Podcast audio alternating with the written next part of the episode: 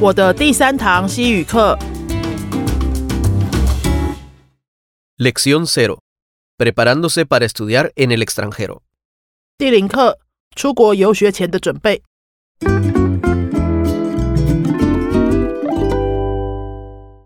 一 texto 课文 Alejandra es una taiwanesa.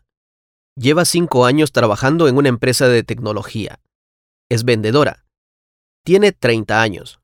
Le gusta su trabajo y gana bien. A Alejandra le gusta aprender cosas nuevas. Lleva cinco meses estudiando español en una escuela de idiomas en Taiwán.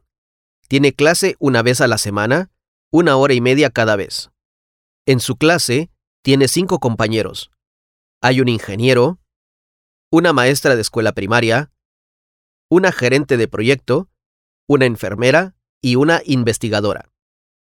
Todos los compañeros tienen una vida muy diferente, pero tienen algo en común.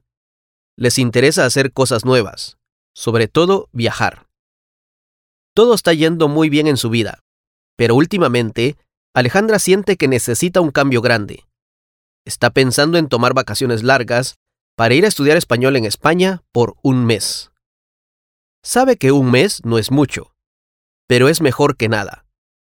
Además, seguro que después de volver de España, puede trabajar con más energía y, claro, hablar mejor español. Este mes ella está buscando información de escuelas de idiomas por Internet y también está pidiendo opinión a los profesores de su escuela de idiomas. Dicen que estudiar en Andalucía es más barato y seguro, pero el acento de Andalucía es un poco difícil de entender. Está considerando ir a ciudades grandes, como Madrid o Barcelona, porque seguro que hay más actividades, pero dicen que es muy caro y un poco peligroso. ¿A dónde le recomiendas ir?